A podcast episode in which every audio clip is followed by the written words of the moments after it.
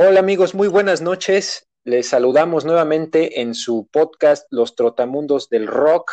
Al momento en que estamos grabando esto son las, eh, pues bueno, más bien estamos a 4 de agosto. Este episodio lo van a escuchar ya muy pronto, el día de mañana es cuando tenemos programado que ya lo tengan ustedes. Y pues bueno, para no tardar demasiado tiempo, en, este programa vamos a irnos directo a saludar a nuestro gran amigo Israel Ramírez, quien ya se encuentra aquí con nosotros. Y pues adelante, amigo, ¿cómo estás? Buenas noches. Hola, amigo, buenas noches. Este es una tarde lluviosa, eh, nublada, y pues muy contento de, estar aquí nuevamente con, contigo y, y con pues justamente nuestros amigos que, que nos estarán escuchando ya muy pronto con este nuevo capítulo.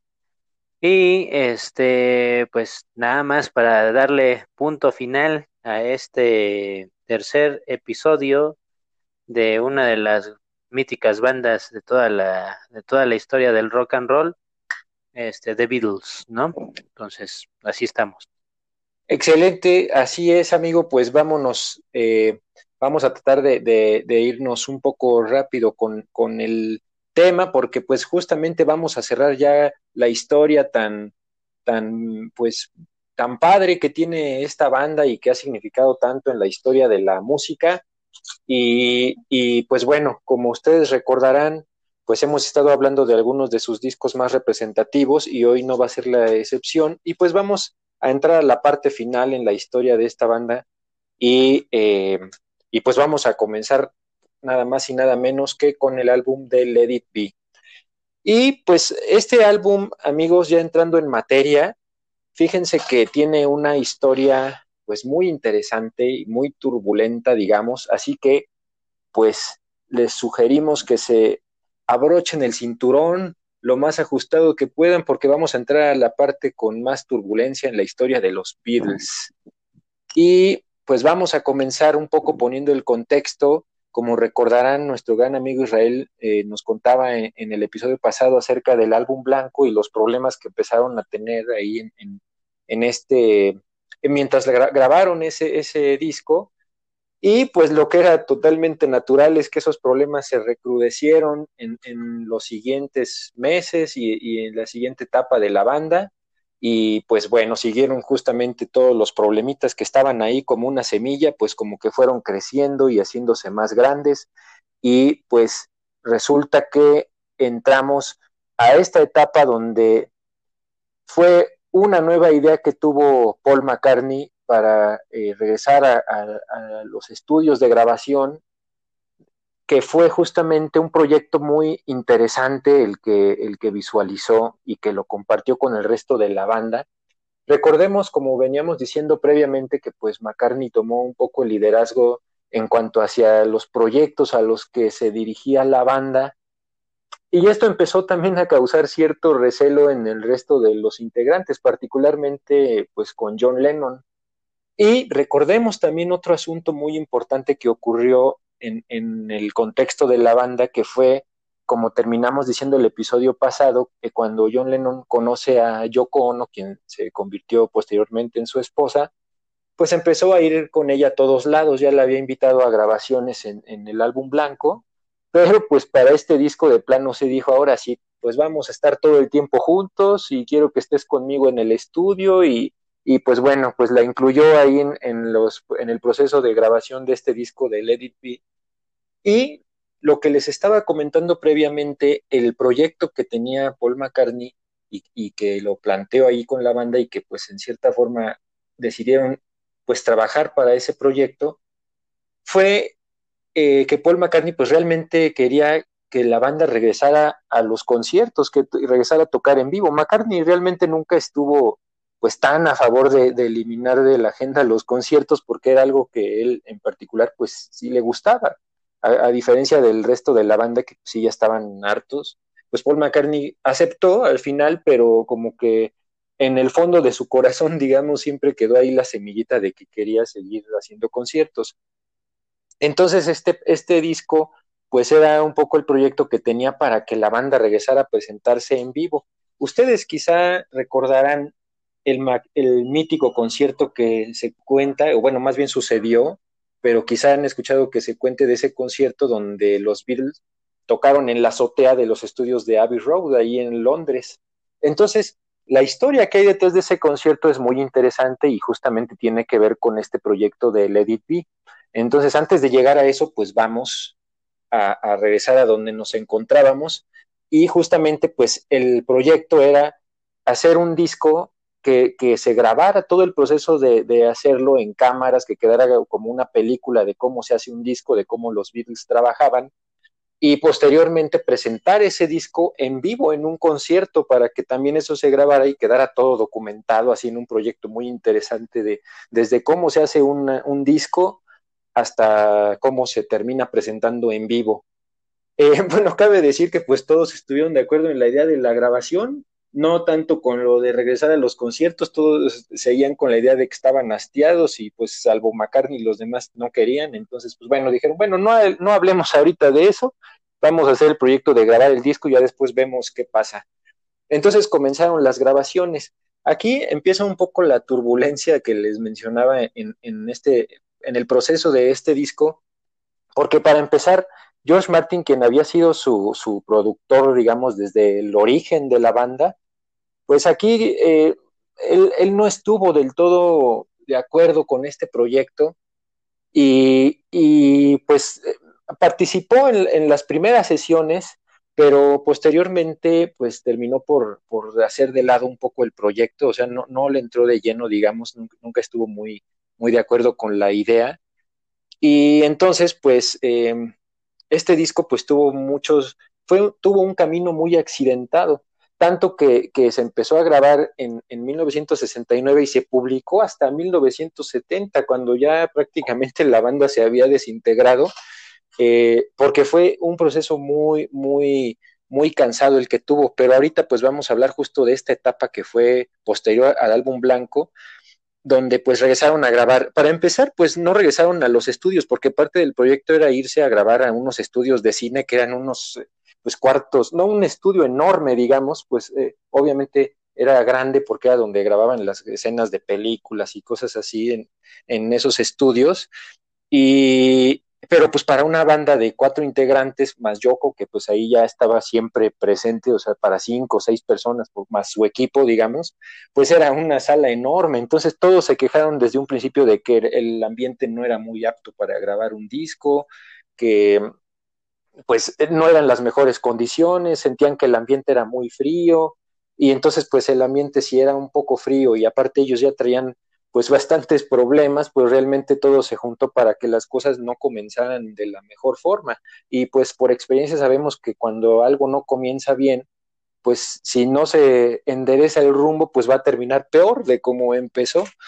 Entonces, eh, pues comenzaron a grabar en estos eh, eh estudios y, y, pues bueno, como George Martin no estaba del todo, pues trajeron a otro productor que se llama Glyn Jones, y pues comenzaron ahí a trabajar con él y pues grabaron ya algunas eh, canciones de lo que incluso posteriormente algunos temas que no salieron en el disco, pero que salieron en, el de Abbey Road, del que después nos va a hablar nuestro amigo Israel. Pero bueno, pues digamos, eh, pues ya, ya entrando un poco al, tema del disco como tal, al tema de la música, que es lo que más nos interesa, eh, pues vamos a ir haciendo un repaso de las canciones y ya sobre cada tema les voy a ir hablando un poco de, del, contexto histórico o, algunos detalles más que se fueron suscitando, digamos, mientras grababan este disco. Em, el primer tema eh, eh, de este álbum, que por cierto, pues hay varias versiones, ahí nada más como comentario, originalmente el proyecto era hacer como el, soundtrack de lo que iba a ser esa película, del proceso de grabación y todo. Y, y, pues primero se iba a llamar Get Back, después le cambiaron el nombre, total que al final quedó como Let It Be. Y, em, y bueno, pues como les decía, aquí ya había una cosa importante que yo cono justamente empezó a ir a todos los conciertos, digo, perdón, a todas las sesiones de grabación, Y para empezar, esto ya puso un ambiente muy pesado porque todos le, recriminaban un poco a John que, que pues, eh, pues que ya, ¿no? Que, que pues no la llevara a todas las sesiones, porque pues realmente, entendiendo un poco su postura del resto de la banda, creo que ahí pues John quizá no actuó de la mejor forma porque pues es, es de entenderse, si es una banda de cuatro personas, más quizá la producción, etcétera, pues si llega de repente alguien como que se lo están imponiendo a una nueva persona, sea quien sea, porque pues no es nada personal, pues de repente sí se van a sentir ahí como que alguien los está invadiendo, porque no solo era que iba y se quedaba tras bambalinas, sino que siempre estaba ahí pegada al lado de, John Lennon. Entonces, pues eso empezó a afectar mucho el, el, ambiente y también afectó mucho porque también hay que decirlo que Paul McCartney tomó para este disco de plano un papel muy, muy autoritario, digamos, frente al resto de la, de la banda y empezó a generar molestias, sobre todo en, George Harrison. Eh, había eh, partes donde pues ya se peleaban muy fuerte, eh, Paul McCartney le llegaba a decir a George, pues esta parte no me está gustando mucho, George Harrison dijo, bueno, pues entonces si no quieres no toco esto o no toco nada o tú dime qué quieres que toque, entonces total que pues empezaron a haber fricciones ahí muy fuertes y total que George Harrison tiró la toalla y dijo, ¿saben qué? Yo me voy, yo no tengo por qué estar aguantando esto, yo vengo de trabajar con Bob Dylan, porque justamente él venía de haber hecho unas colaboraciones con Bob Dylan y una banda que eh, canadiense, me parece que se llaman The Band, y que justamente así se llaman, The Band, la banda, que es una banda con la que colaboró pues también Bob Dylan, y pues él cuenta, George Harrison, que pues tuvieron un ambiente muy agradable, que se desintoxicó un poco del ambiente de los Beatles, pero cuando regresó a estos mega estudios a grabar el, Eddie B, pues otra vez de repente sintió toda la presión de estar con esa, esas batallas que ya había de egos y de, y de autoritarismos y todo, entonces pues se fue. Y pues bueno, después hicieron la labor, como nos contaba nuestro amigo Israel que pasó con Ringo, pues también después hicieron la labor para que regresara George al, estudio. Y bueno, pues vamos a entrar así a, a, los temas, porque esto vamos a ir ahondando un poco más ya sobre cada uno de, de, estos temas que vienen justamente en el disco, pero pues era importante poner ese contexto de todos los problemas que estaban experimentando. Y pues bueno, eh, como les decía, este disco comienza con un tema que se llama Two of Us, que es escrito por John Lennon. Eh, aquí, por ejemplo, esta canción es un tema que a mí me gusta, tiene una melodía muy bonita y, se complementan muy bien las voces de, John y de Paul. Eh, de hecho, no, perdón, esta canción es de, es de Paul McCartney, ahí disculpen el error, realmente es de Paul McCartney, y, pero John sí es quien hace ahí la segunda voz. Entonces, pues Paul McCartney aquí hay versiones acerca de que la letra en algunos pasajes pues ya estaba orientada como a esos problemas que ya tenían contractuales, porque recordemos que aquí empezó a hacerse un conflicto muy fuerte eh, que incluso pues terminó en una demanda de Paul McCartney hacia el resto de la banda. Ya es una, historia de cómo, al final quizá la tocamos brevemente de cómo terminó la banda, pero aquí era el inicio de ese problema, ya empezaban a tener problemas contractuales, eh, ya estaba quizá ahí viendo cuestiones de cómo disolver la asociación que tenían entre Lennon y McCartney. Pero bueno, independientemente de, de los problemas que tenían aquí, creo que sí pudieron hacer una canción muy bonita, se acoplaron muy bien y, al final creo que quedó eh, pues muy bien esta canción. Y después de este tema viene ahora sí una canción de John Lennon que se llama Diga Pony. Em, esta canción, la versión que ustedes escuchan en, el disco, el de Let It Be, digamos, estamos guiándonos con la versión que salió en 1970, la que tiene el marco negro y está una foto de cada uno de los cuatro en la portada, porque después, como les decía, ha salido alguna otra versión como el Edit Be Naked, por ejemplo, pero nos estamos guiando con la versión original que es de 1970. La versión de Diga Pony que escuchan en, en este disco de 1970, esa justamente es una de las grabaciones que hicieron en ese concierto de la azotea. Ahora aquí es el punto un poco para tocar ese tema del concierto de la azotea, para, para poner un poco más a fondo ese contexto. Eh, como les había dicho, pues no estaban todos muy, muy de acuerdo con regresar a los conciertos y que hubiera multitudes de gente. Entonces, pues ya en algún punto de las grabaciones, que posteriormente, por cierto, ya las hicieron en los estudios de Apple, porque cuando Josh Harrison se va, dicen, ay, nos vemos, como les decía, y yo ya no quiero saber nada, pues para convencerlo, una de las, de las condiciones que puso George fue justamente que pues ya no grabaran ahí, que, lo hicieran en los estudios de Apple, donde, donde pues, o en un lugar más acogedor, digamos, ¿no? Y pues total que decidieron regresar a los estudios de Apple y pues se olvidaron de las salas estas grandísimas de los estudios de cine. Y, y pues bueno, mientras estaban en esa etapa, digamos, de ver qué iba a pasar con la parte final del proyecto, pues estaban ahí haciendo una lluvia de ideas y alguien menciona, pues si es en la azotea y, y, pues Ringo, quien estaba ahí en la conversación, dice, ah, pues yo lo haría, no veo por qué no. Y, y George Harrison dice, bueno, pues si quieren en la azotea, pues lo hacemos en la azotea.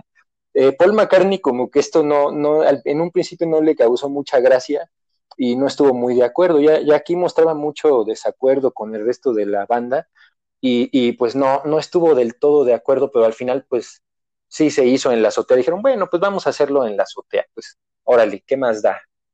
Y entonces eh, lo que surgió como una idea ahí medio, medio loca, pues se terminó cristalizando y terminaron subiéndose a los estudios, subieron el equipo, sus instrumentos y todo, y pues comenzaron a tocar, y esto pues obviamente fue grabado porque era parte del proyecto de, de, de Let It Be. Y pues ya imagínense ustedes, ¿no? La gente ahí en Londres pues iba en un día, imagínense, por ejemplo, amigos que pues van saliendo de su trabajo, van pasando ahí por enfrente de los estudios y de repente empiezan a escuchar música en la azotea y dicen, ah, caramba, pues si son los Beatles los que están tocando. Entonces, pues se empezó a amontonar ahí la, la gente y todo, y, y, pues nadie sabía qué pasaba, porque obviamente esto no estaba anunciado en ninguna parte. Entonces, eh, tocaron ahí una serie de canciones, eh, no, no fue tan extenso, digamos, la, la presentación, porque eh, eh, según se cuenta, un vecino llamó a la policía porque estaban haciendo un escándalo y debe haber sido algún señor que yo creo que se molestó con, con el ruido y que no le gustaban los Beatles, me imagino, y pues habló a la policía y la policía pues tenía que hacer su trabajo, entonces pues les fue a decir, oigan, pues bájenle, ¿no? Pero pues se pusieron ahí medio rebeldes el, el resto de la banda porque pues ahí fueron a hablar con Mal Evans, que era uno de los amigos históricos de la banda que siempre los acompañaba, pues para que le bajaran. Y entonces George Harrison dijo, no, yo, ¿qué?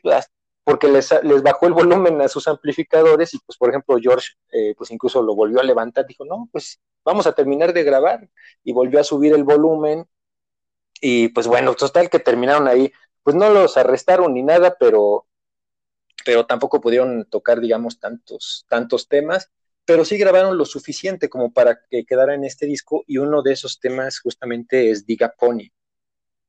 Eh, aquí, por ejemplo, si ustedes oyen esa versión del disco, se oye como un falso comienzo, como un acorde así, ¡pram! Eh, que se hace con, con, la guitarra, pero pues er, se oye el grito de Ringo Starr que dice, hold it, hold it, así como espérense, y pues resulta que, que, Ringo pues tenía ahí un cigarro en una mano y las baquetas las tenía las dos en la otra, entonces pues él no podía arrancar, entonces es curioso, esas curiosidades que pues no editaron, eh, como que se quedaron así en el disco, como que dijeron, pues vamos a grabarlo así con todos los errores que salga de, en vivo, pues así que quede. Entonces, en, en esta de Diga Pony pueden escuchar ese, ese comienzo. Y, eh, y pues bueno, es una canción también yo considero buena de, de John Lennon, que particularmente pues a él no le gustaba mucho. Eh, partió de otra, de otra canción que él había trabajado donde pues Yoko Ono había ahí dado muchas frases aleatorias, pero pues creo que John Lennon, a pesar de todo el amor que le tenía en ocasiones, como que pareciera que su cabeza entraba en razón y dijo, no, esto es una porquería, le voy a cambiar estas letras. y pues le puso ya otra letra, otra melodía y, y, y pues ya salió Digaponi justamente. Y, y, pues bueno, en general lo que quedó pues fue una buena, una buena canción.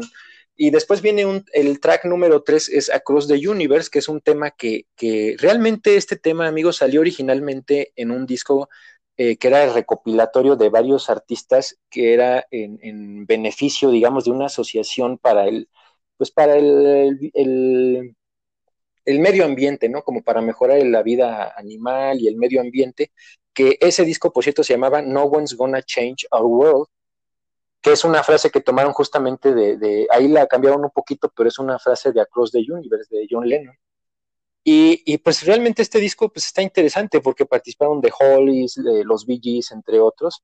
Y además es bonito, ¿no? Ese concepto de no one's gonna change our world, digamos, si lo vemos como que lo está diciendo los animales, pues como que es un concepto pues bonito, ¿no? Como que lo, principal, eh, o al menos yo así lo entiendo, creo que debemos de, ser conscientes de eso, ¿no? Del papel importantísimo que obviamente tienen los animales en cuanto a valor para el planeta. Entonces, bueno, pues realmente esta canción ya había salido en ese disco, pero aquí pues la, incluyeron en un tono un poco más bajo, pero al final eh, pues es un tema que, que, no había salido en un disco de los Beatles y pues decidieron incluirla en este álbum. Y eh, pues es muy bonita, es una balada muy tranquila, muy como para relajarse y, pues eh, vale la pena escucharla con detenimiento. Y después viene I Me Mind, que esta canción, por ejemplo, es de, de las dos contribuciones que este disco trae de George Harrison. Y justamente I Me Mind es una canción que pues ya denota ese malestar que tenía George Harrison, porque también él, ya, para estas alturas, amigos, ya componía a diestra y siniestra. O sea, él llegaba con un paquete de canciones y les decía, a ver, John, Paul, aquí tengo esto, ¿qué vamos a hacer con estas canciones? Pero pues ahí el problema que había es que Paul McCartney y John Lennon pues no le, no le daban como tanto espacio a sus temas, ellos querían seguir incluyendo más sus temas y particularmente aquí George Harrison se enojó bastante con Paul McCartney porque él les presentó I Me Mine y, y, pues como que para empezar no le dieron mucha seriedad, a John Lennon pues como que le pareció una canción bastante regular, no, no le gustó mucho. Eh, y pues ahí entre John y Paul pues le hicieron algunas burlas que creo que no tomó muy bien George Harrison. Y es que la letra justamente pues trataba de, esos egos, ¿no? Él, ya estaba muy metido en la filosofía hindú. Y, pues justamente eh, una de las cosas que él había aprendido, digamos, de esta filosofía es el, pues que debemos de dejar los egos, no todo es yo, así como este este título de la canción, I, me, mine, es como yo, mi, mío, o sea, no todo es yo, no todo es mío, sino que debemos de soltar esos egos y, estar más conectados con, pues, con la conciencia universal, por decirlo así. Y es lo que él quería transmitir en eso, porque él ya sentía que había muchos egos, no lo dejaban trabajar a gusto.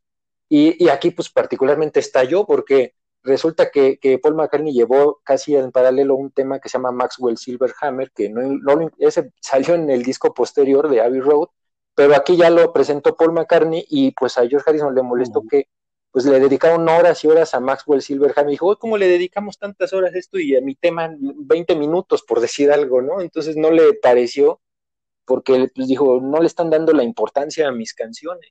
Y bueno, aquí resulta pues que se fue, lo que ya les comentábamos, pues partió de aquí, que, que pues de plano rompió con los Beatles en, en, esa, en ese momento y, pues bueno, ya después lo, lo, convencieron de que regresara y pues ya después regresaron a las grabaciones. Y, pues ya esta canción, de hecho, fue de las últimas que grabaron eh, ya como banda los Beatles, ya cuando se estaban ahí eh, alternando para ir unos días, algunos al estudio y otros días otros, pues esta fue de las últimas grabaciones justamente que de los Beatles, digamos. Y y bueno, pues la canción, el, tema que viene después es un tema de 50 segundos que se llama Digit. Aquí pues no hay tanto que decir más que eh, es un tema que em, pues salió de, realmente de un jam, se, se, pusieron ahí a tocar un jam entre todos, la de Like a Rolling Stone de Bob Dylan, y pues eh, dentro de todo ese jam recortaron 50 segundos y es lo que quedó en el disco. Entonces son de esas cosas que al parecer decidió este productor nuevo que contrataron para este disco posterior al que ya les mencioné, que fue nada más y nada menos que Phil Spector, que trabajó pues ya después mucho con John Lennon, con George Harrison incluso en sus etapas de solista, pero pues aquí eh, resulta que pues Paul nuevamente mostró un disgusto muy grande de, que Phil Spector fuera el productor de este disco y algunas decisiones que tomó Phil Spector no le gustaron para nada a Paul McCartney. Eh, por ejemplo, Dig y, Maggie May, que es eh, dos tracks después en este mismo disco, eh, que Maggie May era una canción folclórica, digamos, de Liverpool y que ahí la incluyeron, eh, pues realmente la usaban para calentar, digamos, mientras antes de ponerse a grabar de lleno, pero pues también ahí por alguna razón se quedó. Aquí particularmente Maggie May, pues puede ser se cuenta que porque John Lennon le, tenía un cariño muy grande a, esa canción, tanto que incluso cuando lo asesinan a John Lennon, al parecer tenía unas grabaciones recientes de Maggie May de que estaba trabajando en ese tema, incluso para esa época. O sea, tal vez por eso algo ahí hubo de que quizá Lennon, que era un poco más cercano a Phil Spector, no sé, eso ya es una mera hipótesis, pero el caso es que quedó también Maggie May como de 40 segundos y, en otra, en la edición posterior que les decía el Edit Be Naked, estos temas los sacaron porque pues Paul McCartney no estuvo a gusto con que se incluyeran, eh, entre otras cosas que ahorita les voy a, ir comentando. Y pues bueno, entre Digit y Maggie May está Let It Be, que justamente es el tema que le da eh, pues título al disco. Y Let It Be pues, es una de las canciones más famosas de la banda de, los Beatles. Eh, es una canción escrita por, por Paul McCartney, em, que, pues la historia es, es interesante y es bonita porque Paul dice que esta canción se inspiró de un sueño que tuvo donde su mamá, quien había muerto, pues se le aparece, digamos, en el sueño. Y, Paul McCartney pues estaba pues muy preocupado por todos los problemas que ya tenía la banda, que los, eh, pues las dificultades y todo, y, en el sueño su mamá le decía, eh, let it be, o sea, no te preocupes, déjalo ser. Entonces él pues lo tomó como algo que le dio calma y, pues lo aterrizó en esta canción y pues creo que es una canción muy bonita, a mí, a mí la verdad sí me gusta mucho eh, y pues bueno, es, de los temas más, más famosos de, la banda. Y y bueno, pues después de, de Lady B, que por cierto tiene ahí también, ustedes podrán, si han escuchado la versión de Lady B Naked y del, de, del, de este álbum de 1970, pueden notar diferencias si, si, las escuchan con atención, sobre todo el solo de guitarra que hace George Harrison. El que está en el álbum en, en el 70, el, el, que produjo Phil Spector, pues le subió el volumen a la guitarra de, de George Harrison y quedó muy potente el, solo. Y la, el otro tema, de, el, más bien la otra versión de Let It Be, que fue una producción que ya posteriormente hizo George Martin para el sencillo de Let It Be, eh, esta, él, le hizo ahí unos arreglitos y el solo hizo otro solo, George Harrison, y por eso es que ustedes escuchan dos solos distintos. La idea que tenía George Martin era pues mezclar los dos solos, pero al final pues dejó eh, predominantemente el, segundo solo, pero por eso hay esas variaciones, porque hubo ahí justamente esas, esas cuestiones de la producción. Tan es así que, que Phil Spector eh, al final pues aparece como el productor del, disco de 1970 pero pues esto no fue mucho del agrado de George Martin, porque dijo, yo empecé a hacer la producción de este disco, pues en dado caso ah, le molestó un poco justamente que él no recibió crédito como productor en 1970. Le, en, la compañía de discos en EMI le dijeron que pues él no iba a tener crédito porque el productor había sido al final Phil Spector. Y pues le molestó un poco porque pues él ya había trabajado en, en algunos temas y dijo, pues entonces debían de ponerme como coproductor o decir que yo lo produje y que Phil Spector lo sobreprodujo o algo así. Entonces, pues ya como pueden ver, como que había malestares por todos lados, ya, ya nadie estaba conforme con las decisiones que se estaban tomando. Y, bueno, eh, así justamente termina ese lado uno del disco. Y luego viene el otro lado dos, ya eh, eh, un poco, nos vamos a ir más rápido, que comienza con I've Got a Feeling.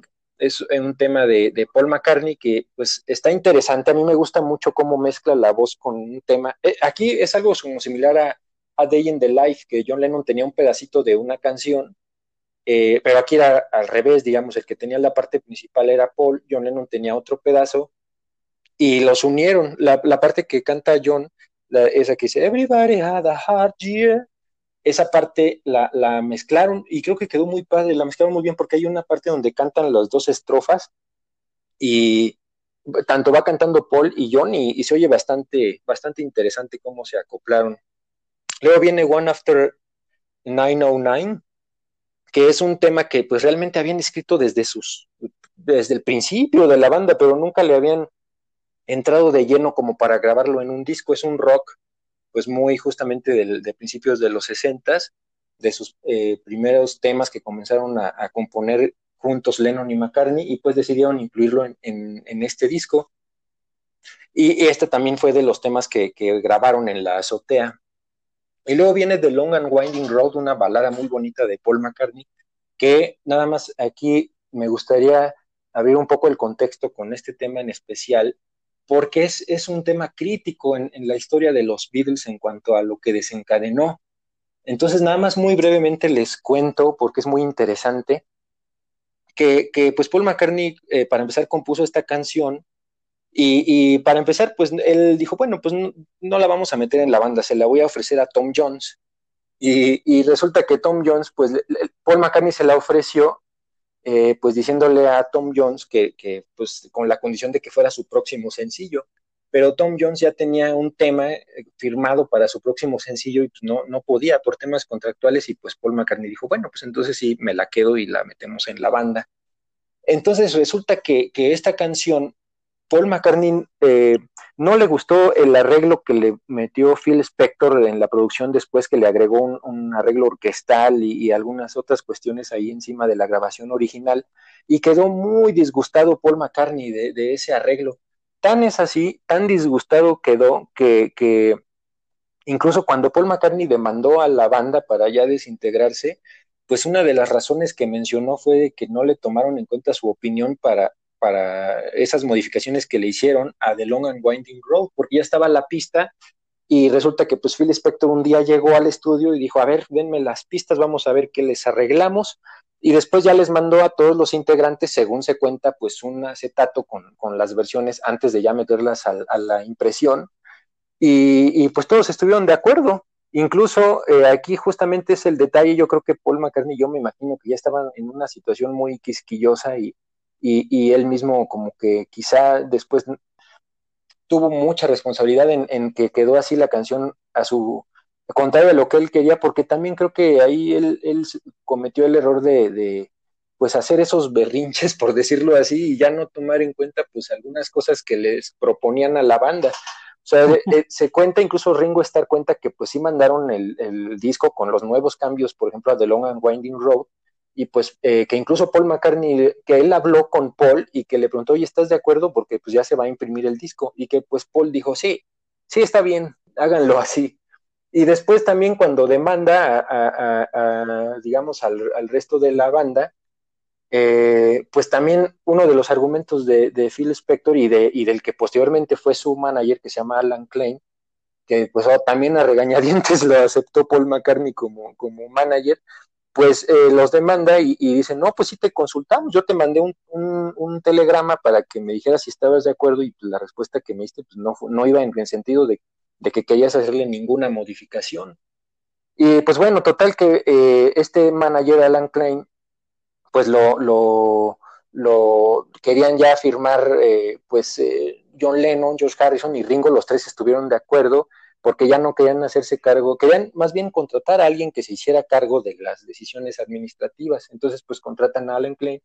Eh, Paul McCartney, pues no, no estuvo de acuerdo porque él más bien quería que, fuera su representante, eh, su suegro, su suegro justamente, el, papá de su esposa eh, Linda Eastman, y, pues los demás decían, pues como tu suegro, ¿no? Y pues era el único que estaba en contra y pues al final lo, eh, lo convencieron, o más bien él pues como que se dio, o sea, él nunca estuvo de acuerdo, pero pues dijo, bueno, pues son tres contra uno, pues órale.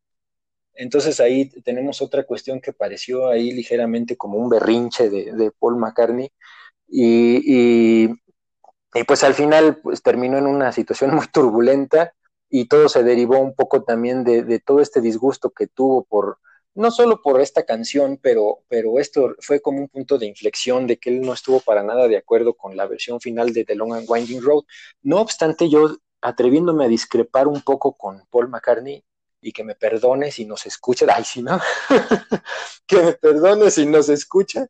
Creo que esta versión estuvo interesante, o sea, el arreglo orquestal yo creo que sí le hace un bien a la canción He escuchado la, versión también de It Be Naked, también me gusta mucho, la verdad es muy bonita, también sin la orquesta y sin los arreglos de Phil Spector, pero eh, dándole un poco un voto de confianza a Phil Spector, a mí la verdad sí me parece interesante su, su arreglo de The Long and Winding Road, a mí la verdad sí me gusta, me parece bueno, yo así conocí esa canción y a lo mejor eso es lo que me hace opinar así, pero a mí sí me parece bien. A John Lennon le pareció bien, dijo, pues hizo magia con la porquería que le dimos de grabación, porque él dice que pues ahí no grabaron muy bien, que tuvieron algunos errores y particularmente él que estaba tocando el bajo en esa canción, pues dice que, que pues, tuvo errores y que pues Phil Spector salvó la canción, en fin, pues ahí hubo un problema muy grande de discrepancia.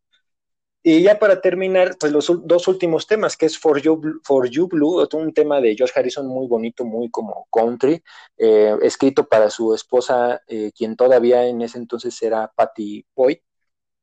Y, pues es un tema con una letra muy romántica, el, tema es eh, muy, alegre. y da paso al último tema del disco, que es Get Back que, pues es otro tema de Paul McCartney. La, canción pues es también la que está en eh, de las grabaciones que hicieron en la, en la azotea. Y, pues bueno, esa versión la incorporaron al disco.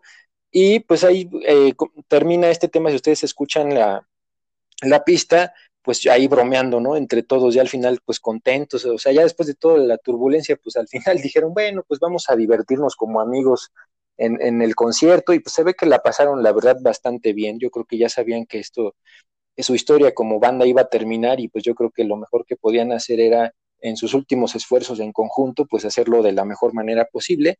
Pues incluso John Lennon termina ahí bromeando, termina diciendo, ya cuando termina Get Back se oye la voz de John Lennon que, que dice, I'd like to say thank you on behalf of the group, on ourselves, and I hope we've passed the audition así como me gustaría agradecer en, nombre de, del grupo y de todos nosotros y deseo que hayamos pasado la audición y pues ahí siguen como carcajadas, ¿no?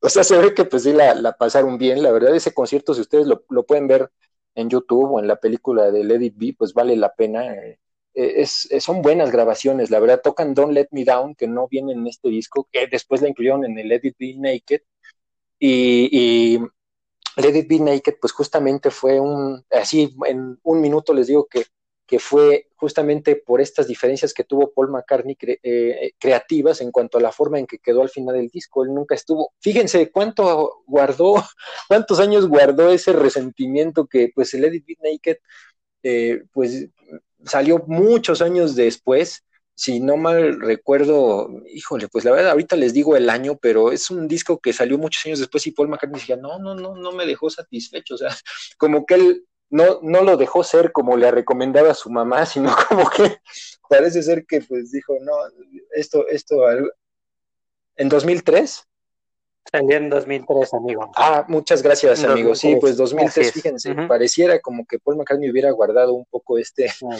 este rencor durante tantos años, por decirlo así.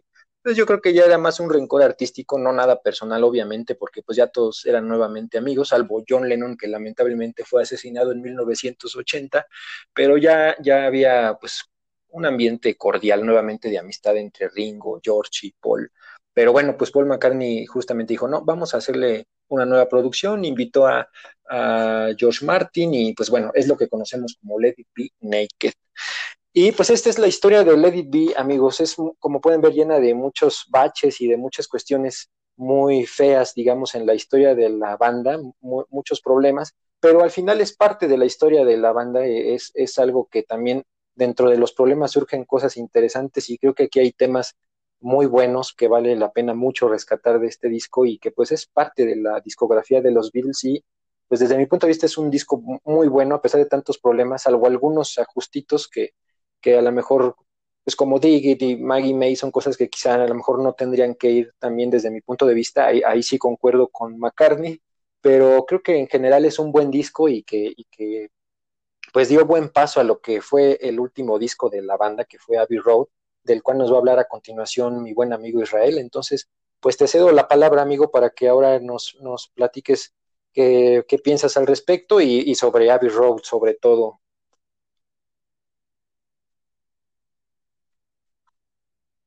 Sí, muchas gracias, amigo. Eh, muy buena la reseña de este mítico disco Let It Be, que en lo personal, la versión eh, se me hace mucho más completa eh, la versión de Lady Be Naked, porque sí, también estoy de acuerdo totalmente en que, por ejemplo, canciones como Dig o Maggie May, pues esas no deberían de haber aparecido y más adelante ahorita también este, voy a hablar de otros temas este, aquí en el Abbey Road, en donde ha habido canciones que a cierta manera yo también no estaría de acuerdo en incluirlos en un, en un disco, pero sin embargo, pues ahí están, ¿no? Este, ya son historia, ya los incluyeron y este, y sí, eh, quiero tomar ahí el, mítico concierto que, dieron en la azotea de los Beatles, que también, pues los ah, Simpson también tocan eh, este tema, en donde pues también los borbotones tocan ahí en la azotea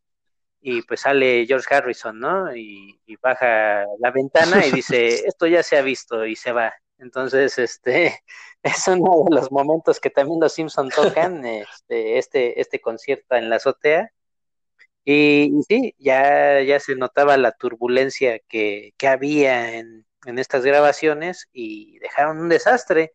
Tal es así que ahorita esta parte de David Road eh, considerado pues eh, el, último disco de, los Beatles, que sin embargo pues fue el, penúltimo disco eh, como, como tal, pero el último que se grabó antes de su separación.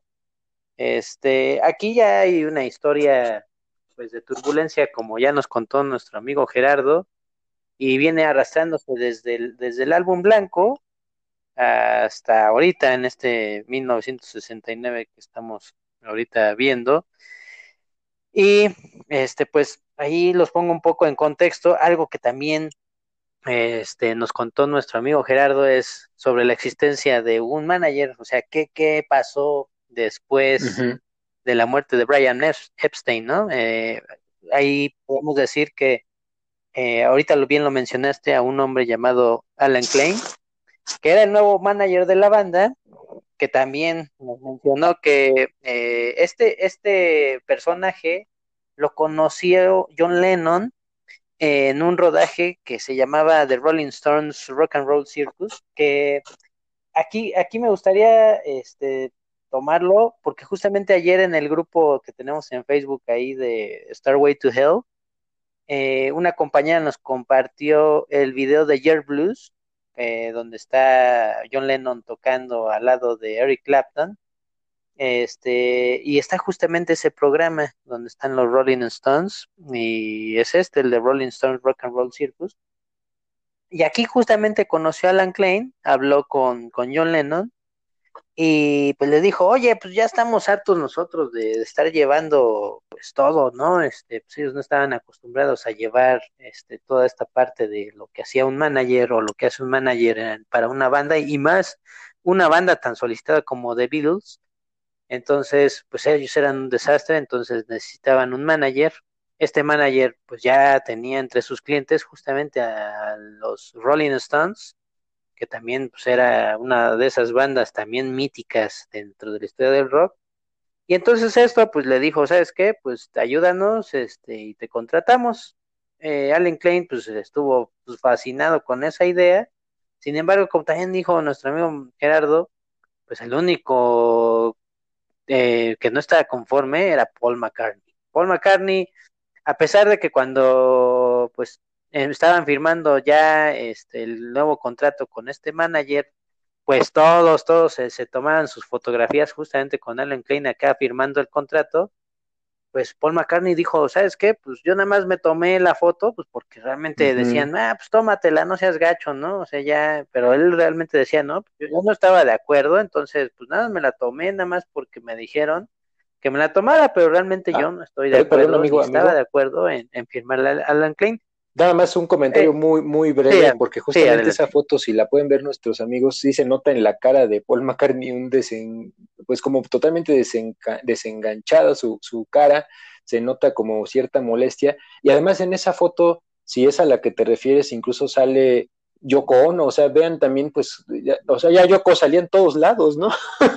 o sea, está en esa foto también aparece ahí junto a John Lennon, y de hecho el que no aparece, me parece que es George Harrison, ahí no, no sé exactamente, pero bueno, él, él no está, pero bueno, solo quería comentar ese detalle, que sí se nota la, el, el rostro inmediatamente de Paul McCartney, de que pues él, él quería expresar que estuvo como forzado a esa decisión, pero perdón amigo, adelante. Sí, no te preocupes, amigo. Y muy buena observación en el rostro de Paul McCartney, en donde pues viene justamente agarrado de manos, en donde pues así como que dijo, pues ya que, ¿no? Ya estoy aquí, pues ya sáquense, ¿no? Ya es nada más tómenme la foto rápido y listo.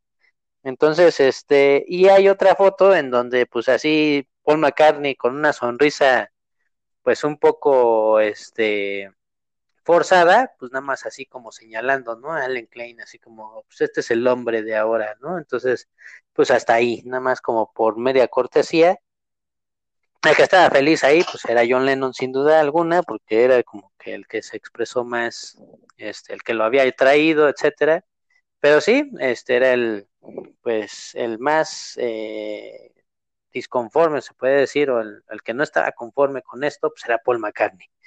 Y después de ahí, este, cabe mencionar, y nada más voy a mencionar muy, muy, muy rápido qué pasó con Alan Klein. Este, al, final creo que el presentimiento de Paul McCartney era, era correcto, porque al final, pues lo demandaron. Después se llegó a una, después de toda esta historia de The Beatles, más adelante, pues este, se fue, se tornó como una batalla en, eh, pues en los juzgados porque habían demandado a Alan Klein porque pues habían dicho que era un, era un rata y pues que se había quedado con toda la lana o la gran mayoría de la lana de muchas ganancias de los Beatles.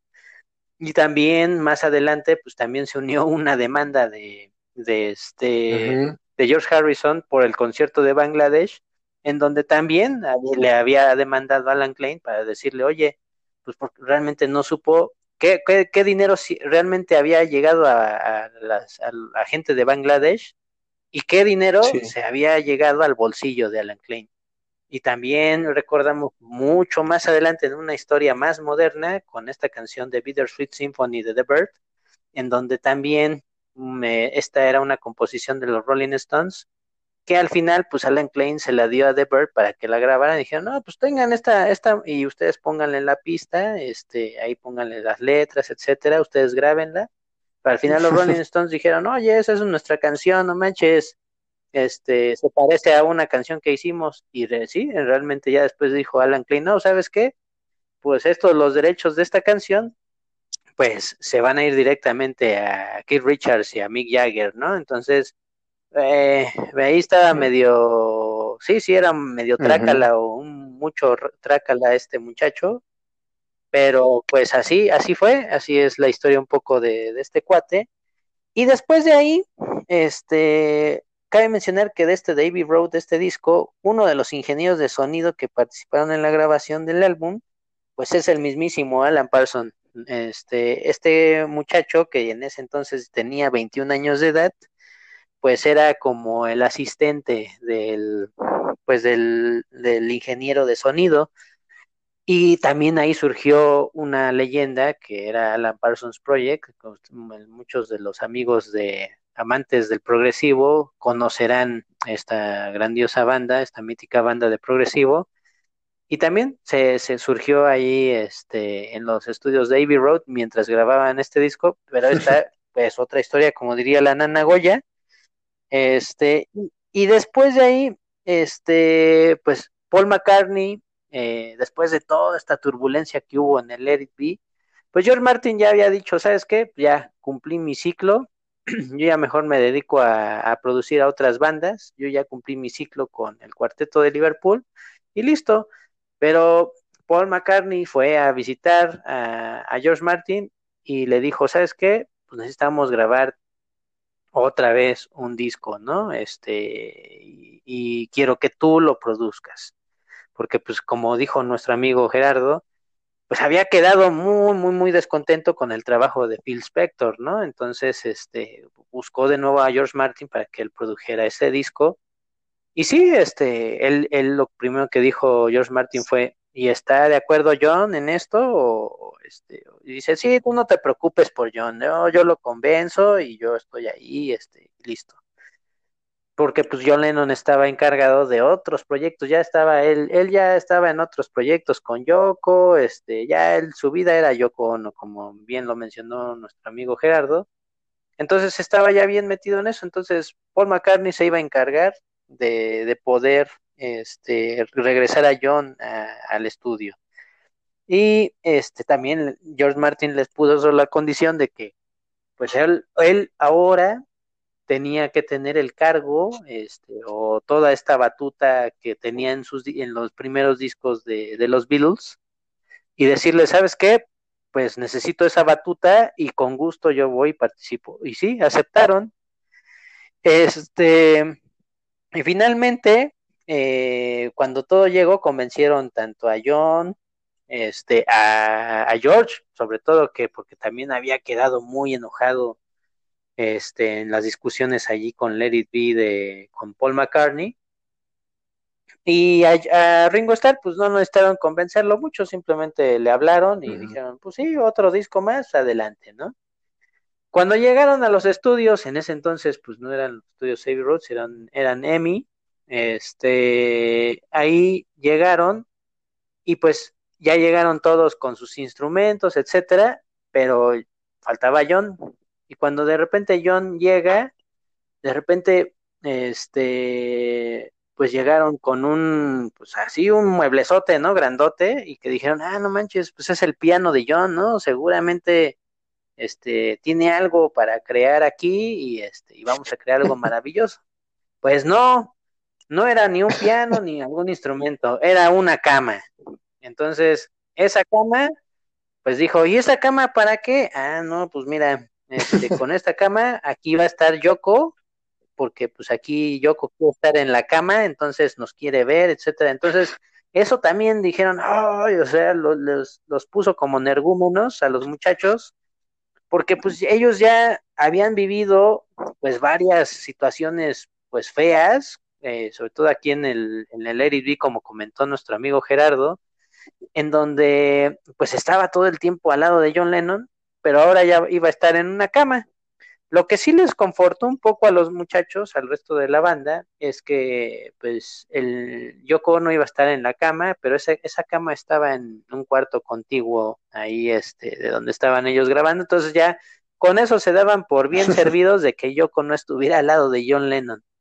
Entonces, este, eso les, pues les dijo, bueno, por lo, lo que es este, el, menor de los males, pues ese, ese era, ¿no?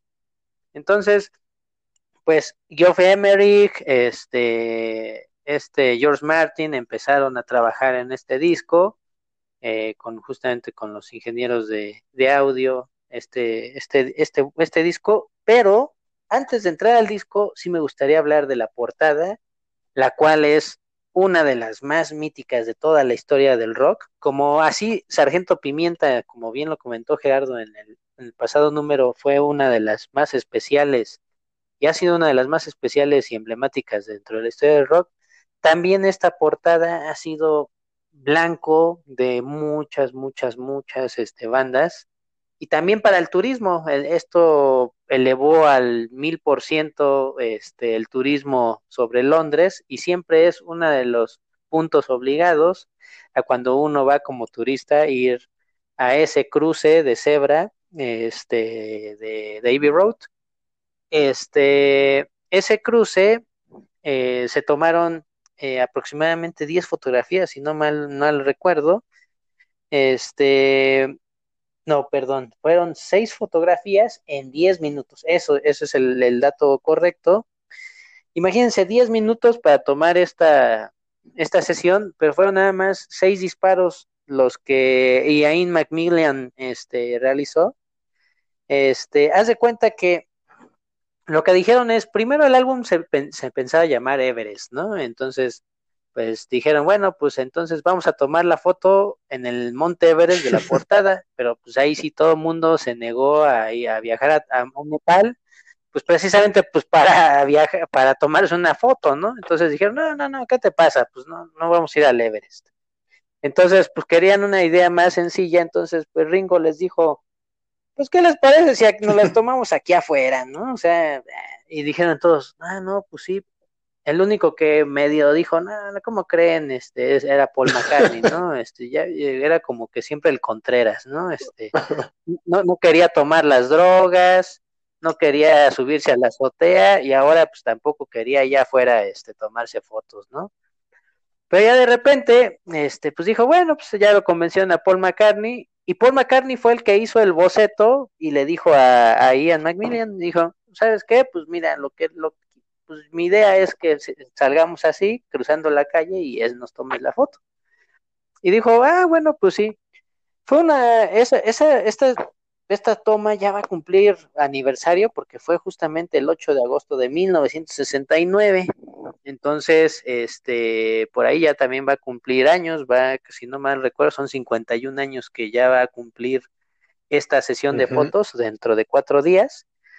Y este, y, tomaron la sesión de fotos y hay varias curiosidades ahí en esa portada. Este, por ejemplo, si ustedes ven la del lado eh, derecho de la portada, este, en el fondo, este, se nota un, un, señor que está parado ahí como, pues ahí viendo, ¿no? Así que, ¿qué está pasando?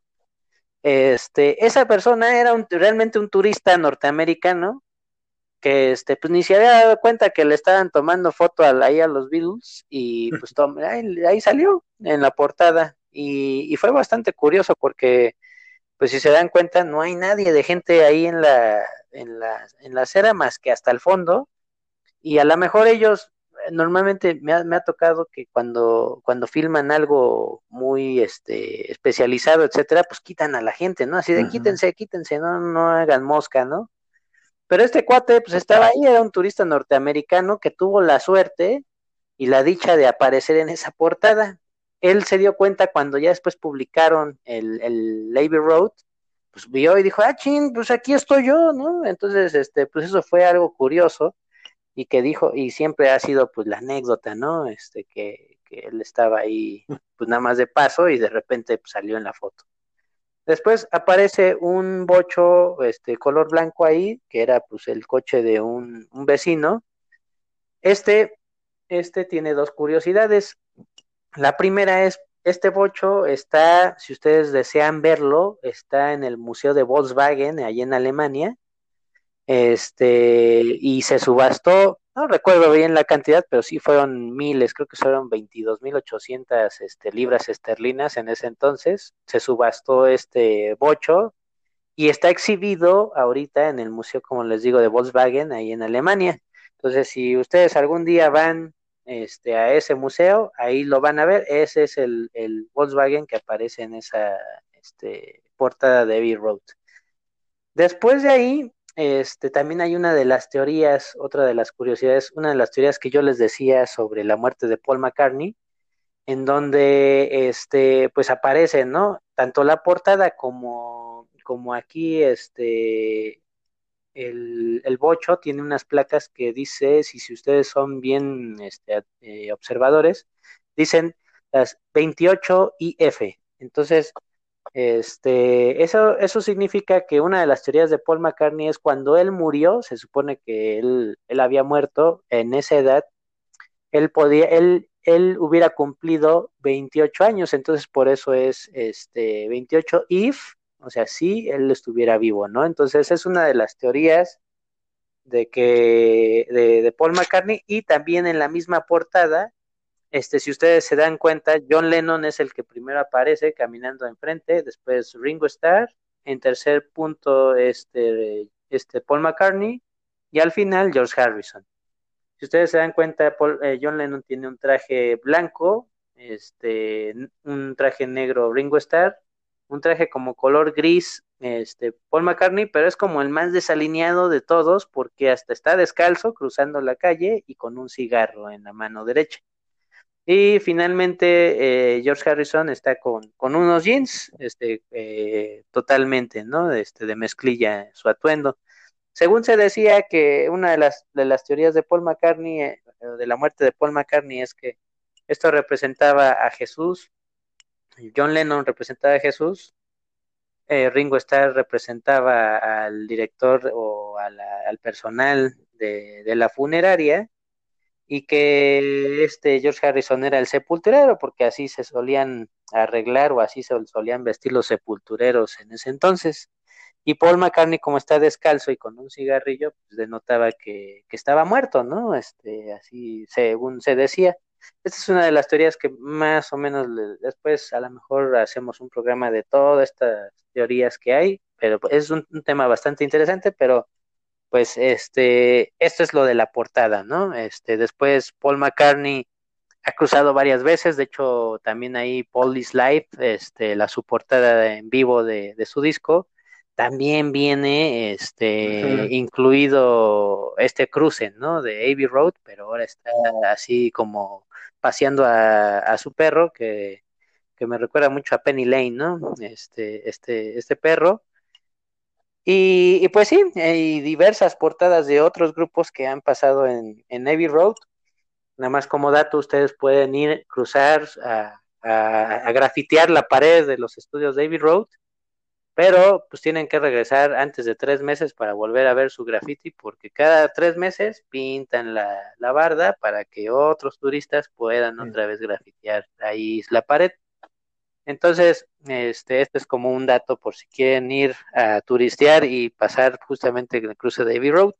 Ahora sí, vamos a entrar directamente de lleno con, con el disco, el cual pues inicia con, con Come Together, el cual es una melodía blues, este, donde justamente hasta se denota este, la vocalización este, de, en un inicio, con un bajo, este, ahí bastante, este, marcado, y, y con los redobles de batería de, de, Ringo Starr. Es una canción que empieza muy bien, este, de hecho, este, toda la canción ya es, es mítica, es, es una canción que consideran, ah, muchas bandas han hecho covers de esta, de este, de esta canción, y esta canción surgió, eh, la creó John Lennon, sin embargo, este, pues ahí, por ahí hay una historia con un cuate llamado Timothy Leary. Este Timothy Leary lo que hizo era un, pues era un activista más que nada, ¿no? Este se le conocía como, pues como el sacerdote del, del LSD, en donde este cuate, este, después de ahí tuvo varios problemas ahí, estuvo en prisión, etcétera, pero después de ahí, este, se lanzó cuando ya le liberaron los cargos se lanzó como candidato para gobernador de California. En ese entonces, pues también este, se lanzó en contra de, este, este, de varias cuestiones. Sin embargo, pues este, se, se había conocido a John Lennon y él había dicho, ¿sabes qué? Pues cuando ya ahorita que me estoy lanzando a, candidatura, ¿sabes qué? Pues este, ¿me puedes hacer un favor? Dijo John Lennon, sí, a ver, dime. Entonces le dijo, ¿sabes qué? Necesito que me hagas una canción para mi campaña. Entonces, así como la esta del del este del movimiento naranja y casos, casos cosas así, este pues más o menos quería aquí que les hiciera John Lennon este una canción este para su, su, campaña política.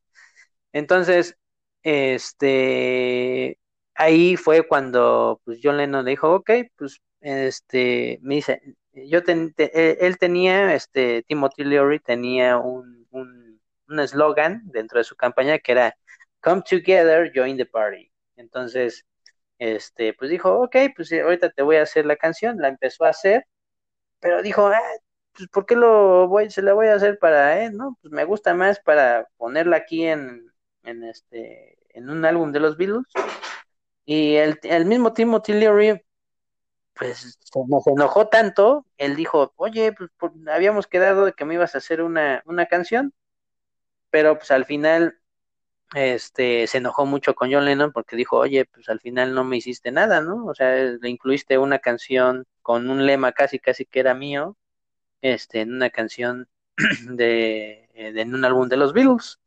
Entonces, esta, esta canción este también tenía ahí un estribillo que, que decían que era muy similar a una canción de Chuck Berry, la cual se llamaba, a lo mejor la identifican, la de You Can Catch Me. Este tenía un estribillo ahí muy similar que los Beatles dijeron, oye, se suena muy similar a esa canción de Chuck Berry. Y de hecho, el mismo autor, Chuck Berry, le dijo, oye, güey, pues este, pues la neta, este, está, está, está muy este, marcado, ¿no? De que me estás plagiando la canción. Entonces, pues ahí se arregló John Lennon con Chuck Berry y después tocó ahí una serie de canciones con él. Entonces, pues ya ahí se arregló todo el asunto. Y después de ahí sigue el segundo track, que es nada más y nada menos que Something. una de las canciones que, como bien decía eh, mi amigo Gerardo, este, George Harrison era, eh, a lo mejor tenía pocos temas incluidos en, en, sus discos, porque realmente tenía una pila de, de discos, o más bien de temas para, para aventar. Sin embargo, le aceptaban pocos, pero este, este eran, pues realmente para mí eran hachazos en la cara, porque este Something es una melodía que pues se la dedicó o pensó mucho en su esposa este Patty, que era otra este otra canción dedicada a ella. Este también simplemente vemos el video en donde salen caminando pues todos los Beatles con sus esposas y novias en ese entonces, este caminando por así un valle este con un pasto este crecido, etcétera pero salen caminando, etcétera, las caras de cada uno de ellos, etcétera. Este, y, según decía, pues esta, esta canción, pues era una de las este, canciones, de acuerdo a Frank Sinatra, era, una era la canción más bella de amor, este, escrita en los últimos 50 años. Pero se equivocó ahí el señor Frank Sinatra porque decía que era, este, él decía, es la, la mejor canción de, de, amor escrita en los últimos 50 años por Lennon McCartney. Entonces, yo creo que ahí, ahí a, Harrison, no, no, no, a lo mejor era codo o a lo mejor era de esas personas que normalmente hay personas en la vida en que hacen mucho, pero lamentablemente la gente no recuerda su nombre o, o, o los olvida, ¿no? Y entonces George Harrison era pues yo creo que esas personas, porque pues realmente le están dando crédito a Lennon McCartney cuando en realidad era del mismo, mismo George Harrison, ¿no? Entonces esta canción es, para mí es, es este, creo que popularmente hablando, eh, para mí es la mejor canción del disco. Este, es una canción pues muy, muy, muy emblemática. Pero sí, este, en lo personal para mí es la mejor canción del disco este, comercialmente hablando. Ahorita les digo por qué. Después sigue el track 3 llamado Maxwell Silver Hammer, que también nuestro amigo Gerardo este, lo mencionó, y esto para esto sí era un dolor, eh, un dolor, pero de cabeza y de otras este, cosas de, para los miembros de los Beatles, excepto para Paul McCartney, porque para esta canción se dedicaron horas y horas y horas y horas de, este, de estudio ya estaban hartos, o sea, debido a que Paul McCartney quería perfeccionar esa canción, pues todo el mundo dijo, ¿sabes qué? Ya, o sea, ya, ya estamos hartos de esa canción. Esa canción le habla justamente de un joven que se dedica a la medicina, es médico, que se convierte en un asesino serial. O sea, si ustedes ponen esta letra en, bandas como Cannibal Corpse, Carcass, etcétera, que son bandas gore, grind, etcétera, pues va a quedar agresiva, ¿no? O sea, bastante agresiva queda la, canción con la letra. Sin embargo, pues como era Paul McCartney, pues eso se nota muy feliz, o sea, realmente la, melodía es, es al, totalmente lo contrario, ¿no? Entonces John Lennon criticaba mucho eso. Y John Lennon decía, oye, pues ese al final, pues eso parece música de abuelitas, ¿no? Y siempre decía que, que Paul McCartney hacía música para abuelitas. Entonces, esta era una de las canciones que, este, que John Lennon criticó mucho a Paul McCartney y todo el mundo odió este, esta canción, hasta el mismísimo Rick Starr que decíamos que era el, buena onda, pues también la odió.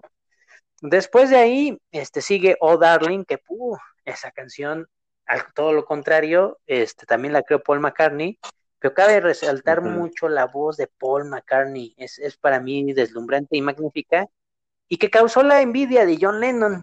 John Lennon le decía, oye, pues ¿por qué haces una canción yo como si yo la hubiera hecho, ¿no? O sea, ese tipo de canciones yo las hago, no tú. Y este, y pues realmente, pues yo, en mi opinión personal, pues cualquiera podría hacer el estilo que quiera, ¿no? Entonces, este, pero no solamente porque esto sonaba a John Lennon, pues John Lennon la tenía que cantar, ¿no? Entonces, John Lennon tenía, él, él quería cantarla, pero pues este, Paul McCartney no lo, no lo dejó. Simplemente dijo, esta es mi canción, yo la voy a cantar. Entonces eso le molestó muchísimo, muchísimo a John Lennon. Este, y Paul McCartney, este, al contrario, le dijo, no, pues tú no vas, perdón, John Lennon le decía, pues tú no vas a cantar como yo, o sea, realmente yo canto más rasposo, etcétera, y más fuerte, entonces, pues esta canción, la fuerza, yo la voy a tener que cantar, porque si no, no va a quedar bien.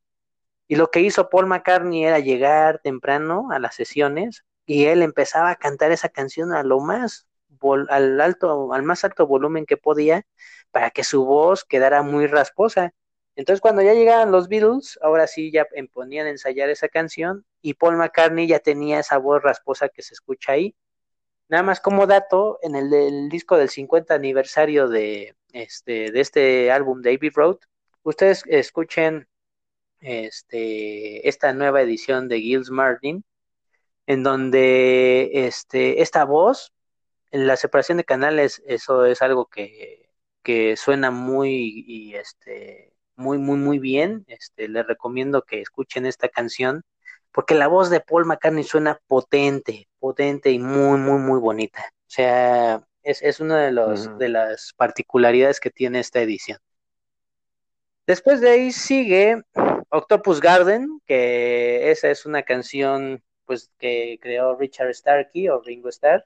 Este, esta canción pues es, es de toda esta tensión que se vivía, yo creo que esta canción era así como la feliz, ¿no? Este, una canción alegre, ligera, tranquilos todos, que este, pues aquí viene el jardín del pulpo, y este, y pues el único que le ayudó para hacer esta canción, pues es George Harrison. O George Harrison como que él sí se abría mucho con, con Ringo Starr, porque pues él decía, bueno, pues, este, pues Ringo Starr tenía un carácter mucho más dócil, etcétera, entonces este, pues George Harrison se abría mucho con él.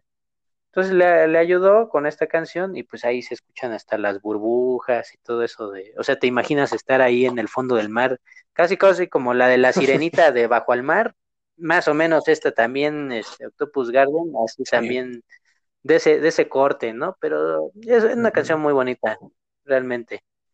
Y después sigue una canción que para mí, para mí es uh, la mejor en lo personal, este, que es I Want You, She's On Heavy.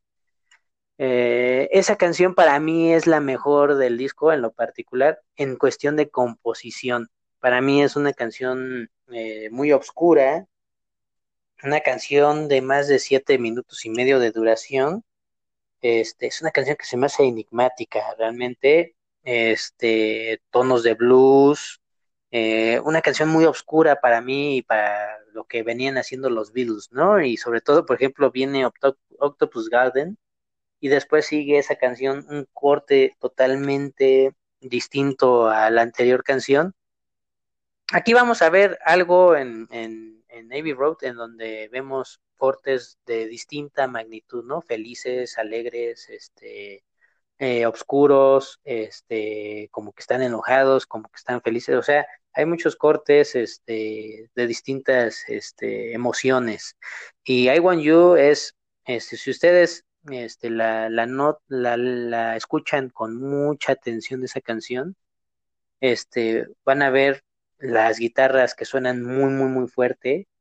Este, las, también las voces de John Lennon también un poco más rasposas, gritando.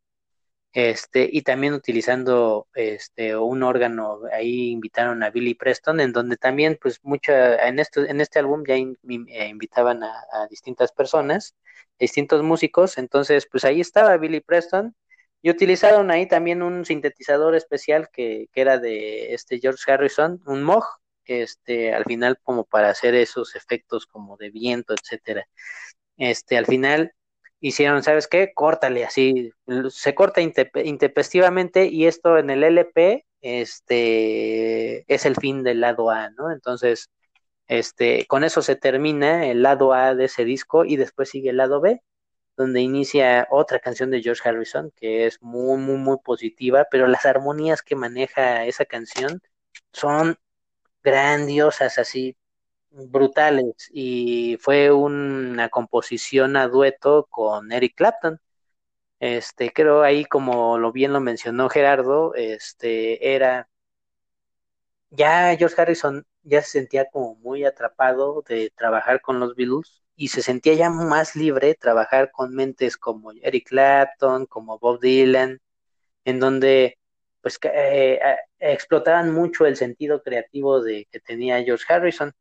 Entonces, este, esta canción es Here Comes the Sun, que es así muy, muy, muy buena. Es, es otro hachazo en la cara, como les dije, es, es magnífica, te llega directamente al alma.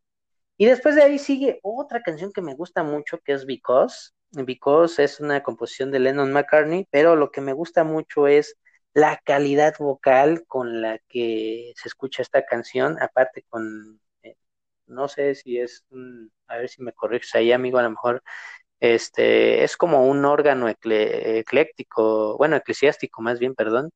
Este, no sé si sea un monocordio o algo así. Este, pero es, lo que yo puedo yo yo yo yo, ah, yo puedo este denotar o más bien de esta canción es la calidad vocal justamente con este arreglo este de monocordio. Entonces, este al final tuvieron que hacer nueve canales vocales distintos en donde George, este, George Martin les dijo, ¿sabes qué? A ver, tú, este, porque estaba justamente Paul McCartney, eh, John Lennon y George Harrison cantándola, pero después le decían, a ver, ahora ustedes van a tocar, van a cantar, este, a, distinta, este, nota, ¿no? Entonces, por eso se escuchan las distintas capas de distintas notas en cada voz. Entonces esto es realmente espectacular, este, el trabajo que hicieron, ¿no? Este, el trabajo que hay dentro de esa canción es magnífica. Y también la, esa canción la pueden escuchar en, la, en una película que se llama American Beauty. Este, al final eh, me parece que sale esa canción, sin embargo es un cover, este, pero es la misma canción, ¿no? Es el cover de la, de esta canción de Because. Y después, este, pues ya sigue un medley de ocho canciones que aproximadamente duran 17 minutos. Eh, esto, este medley este, fue idea de, de George Martin y, este, y Paul McCartney, en donde pues cuando llegaron dijeron, ¿sabes qué, John? Vamos a hacer un medley, va a ser un popurrí, casi casi, porque aquí le conocieron así como el popurrí, ¿no? Entonces, este, eh, John Lennon dijo, ah, no, otra vez, y sí, dio el salto ahí, así se enojó y dijo, otra vez tus álbumes conceptuales, quién sabe que yo ya no quiero saber nada de álbumes conceptuales. Entonces le dijo este, este George Martin, no, no, no, no lo veas así, o sea, lo vamos a hacer porque pues ya puedes meter más canciones que tú tengas, más ideas, pues, los puedes meter ahí. dijo, bueno, está bien, o sea, está bien, háganlo, ¿no? Lo vamos a hacer.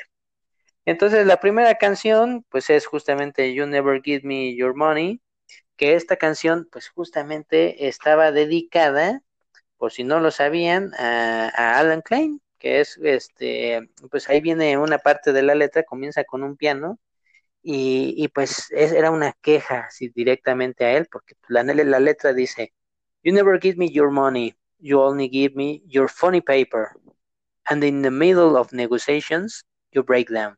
Entonces, esta es una de las estrofas de, esta canción, en donde pues, le decía, eh, George, Martin también pues, le llamaban a que pues, no, le no les daba dinero ah, y lo ponían como un concepto de funny paper, ¿no? Entonces es esto. Es algo así como, pues tú no me das eh, tu dinero, tú solamente me das tus, tus papeles así graciosos, este, y en, en medio de las negociaciones, pues tú te quebrabas, ¿no? Entonces, pues es algo así lo que, lo que mencionan en esta canción. Después de ahí sigue Song King, que es este, esta canción salió por ahí de un, dice John Lennon, un sueño, este, tiene una lírica multilingüe de un, de, pues en general de lenguas romances, eh, tenemos el portugués, el español, el italiano, este, hay una estrofa que pues, dice, cuando para mucho mi amore felice, entonces, este, ahí maneja muchas eh, lenguas romances eh, mezcladas. Este, esto, esto me imagino así estar en, una playa relajado y, este, y escuchar esta canción, ¿no? Mientras se oculta el sol. Entonces, este, es una canción muy bonita, muy tranquila. Este, y después de ahí le da paso a una canción que se llama Mr. Mustard, que lógicamente es como un preámbulo un poco más movido, Este, es una parte más movida esta canción, también creada por John Lennon. Y es una, pues yo también así de niño, pues yo la notaba como una continuación de la canción anterior. Este, esta canción la escribieron en la India y este, y pues trata más que nada de un cuate o un don que este, que este, pues era bien marro, ¿no? Por así decirlo. ¿Por qué? Pues porque siempre trataba de, de, guardar todos los centavos que tenía, ah, pues no, para que no se le terminara el dinero. Entonces, pues ese es, es más o menos esta canción. Después sigue Pauline y Pam, este, y después sigue otra canción que se llama She Came Through the Bathroom Window, en donde pues más o menos hacía la historia de un, de algo que le pasó a, Paul McCartney, en donde estas Apple Scrubs, o como se le llama ya en este en, estado, en Inglaterra, perdón, este, a esas fans que están ahí a la espera, asidos, así como yo cuando estoy en los conciertos de metal esperando a los artistas, pues ahí están, ¿no? Ahí están ahí esperando al artista. Y en una ocasión se metieron a la casa de Paul McCartney, una de ellas se metió en la ventana desde su casa y le abrió a las demás no le robaron nada, afortunadamente, porque pues, sí, sí estaban medio desquiciadas, pero este, pues así pasó esa historia, ¿no? Entonces, esta más o menos hacía alusión a esto. Después sigue una canción preciosa que es Golden Slumbers, que ahí yo denoto mucho la voz de Paul McCartney con el piano al unísono, y después va la voz de Paul McCartney cuando va increciendo la canción. Es magnífico, o sea, es, es así como un grito al alma, este, que por ahí también hay una versión de, de este Phil Collins, este, en un álbum que se llama George Martin in My Life, que luego más bien más adelante hablaremos de ese disco. Este, es una versión muy, muy, muy padre también que hay de Phil Collins de esa canción. Después de ahí sigue Carry That Way, que es también, este, estas dos canciones o estas dos piezas están ligadas, este, se grabaron en la misma este, eh, sesión eh, con 30 músicos a la vez, o sea, en este caso en, filarmónica, una orquesta grabada, y después este, eh, esto, esto es como una parte, pero esto yo lo veo más como, esta Carry That Way es como una segunda parte de You Never Give Me Your Money, este, este yo lo veo más así, pero este, viene ese corte, y después este, sigue The End, que para mí en lo personal, esta es la que debería ser el último track del disco. O sea, aquí ya te avisaban, te avisaban que ya iba a ser el final. Ya así como que te están diciendo, ¿sabes qué? Ya, hasta aquí llegamos. Este es la última canción de los Beatles. Y cabe de notar que se escucha el solo de batería de, Ringo Starr, que pues, pues nunca, nunca habíamos escuchado alguna de las cualidades grandes de, de, de Ringo Starr pero aquí es un solo sencillo, yo lo puedo decir así, es sencillo, sin embargo es muy preciso y queda muy bien para esa canción. Este, al final, pues este empieza con, con el piano, termina después del solo el piano y pues ya justamente como que se están despidiendo, ¿no? Entonces, ahorita que ya lo vemos así que eso fue el final de los Beatles, se te pone más la piel de gallina, como diciendo, ya te estaban advirtiendo que ya era lo último que estaban haciendo y pues con esto se acabó, ¿no? Y finalmente ya sigue Her Majesty, que es una canción de 23 minutos que yo ahí estoy muy de acuerdo, por ejemplo, con Gerardo, de que pues pudieron haber puesto a lo mejor otra canción de, de, George Harrison, etcétera, este, pues que le dieran chance de a lo mejor de meter otra canción, porque a lo largo de la historia de los Beatles, quedaban fuera muchas canciones que valían la pena, pero pues que incluían canciones como esta, ¿no? Her Majesty, que pues la veneta, pues a mí, en lo personal, pues no, no, no debe ser en primera, en la última canción de este disco, y segunda, no debían de haberla incluido. O sea, simplemente es pues un corte ahí, este, pues una guitarra acústica y cantando yo, este, este Paul McCartney, y ya, se, se acaba el disco. Y entonces, pues ya esta es mi reseña, amigos. Este, espero que les haya gustado. Y ahorita, pues, vamos a. Pues sí, amigo, pues justamente hemos llegado al final de la vasta discografía de los Beatles y, ha sido un recorrido realmente muy interesante. Eh, aquí, pues, les comento, amigos, que pues eh, Israel y yo pues nos conocemos desde hace ya pues muchísimos años, eh, como 25 más o menos, y justo desde que nos conocemos pues hemos tenido un gusto por los Beatles. Eh, o sea, es una banda que a ambos nos ha gustado mucho desde hace muchos años. Y, en lo personal es un ejercicio que esto que hemos hecho de hacer este, este pequeño recorrido para todos ustedes de la historia de los Beatles, para mí ha sido muy, muy, muy padre este ejercicio porque realmente yo, los Beatles siempre han estado a lo largo de, mi vida, desde que los conocí hasta ahora, pues de una u otra forma, siempre hay algo ahí que me los está recordando, que, me conecta con ellos. Es decir, yo siempre he tenido, por decirlo así, una relación muy estrecha con los Beatles desde que los conocí hasta ahora y pues eso me hace pensar que yo creo que eso no, no va a cambiar en, el resto de mi vida. Obviamente pues eh, al paso de los años va uno también escuchando otro tipo de música, otros géneros, otras bandas, pero les puedo decir que en lo personal pues para mí siempre será la banda número uno en términos de lo que para mí ha significado desde siempre. O sea, para mí es una banda que en lo personal significa mucho por muchos aspectos y, por eso para mí ha sido muy padre poder hablar contigo, amigo, eh, respecto a, la historia de los Beatles y compartir experiencias. Y pues a manera de conclusión, a mí me gustaría decir eh, sobre este último disco, que pues es sin duda de mis favoritos, yo lo veo como un magnífico álbum. Eh, pues quizá también tiene mucho que ver que regresó George Martin, quizá tiene que ver que aunque no de manera Em, así tan directa, pero ya todos sospechaban que iba a ser el último disco que iban a grabar. Y creo que pues yo siento como que todos dijeron, vamos a, como cuando ya estás cansado en, en, algo, en, en, cualquier cosa y dices, bueno, pues el último jalón ya para terminar y ya nos vamos. Yo así siento este disco porque la verdad es muy consistente.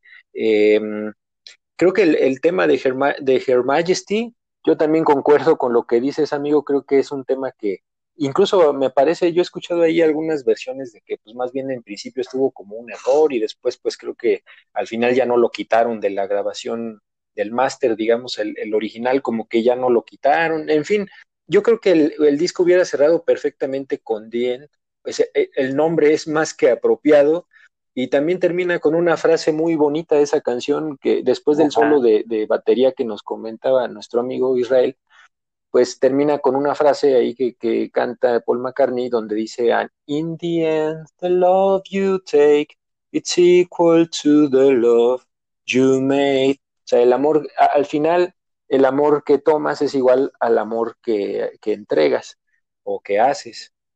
Entonces es una frase que, que encierra desde mi punto de vista muy bien la filosofía de los Beatles, porque pues realmente siempre su mensaje fue en esos términos, en, un, mensaje positivo. Si ustedes escuchan las canciones de los Beatles, sean cual sea, casi estoy seguro que a todos ustedes les va a producir una sensación como de alegría, de, les va a transmitir algo positivo. O sea, creo que eso es una cosa que tienen eh, en todos sus discos. O sea, incluso eh, a lo mejor hay temas baladas más oscuras, etcétera, pero al final transmiten algo positivo por ejemplo, eh, hasta las, los temas más oscuros como Because, por ejemplo, el tema que nos hablaba nuestro amigo, I Want You, que son temas un poco más oscuros, realmente pues también transmiten algo positivo, algo interesante.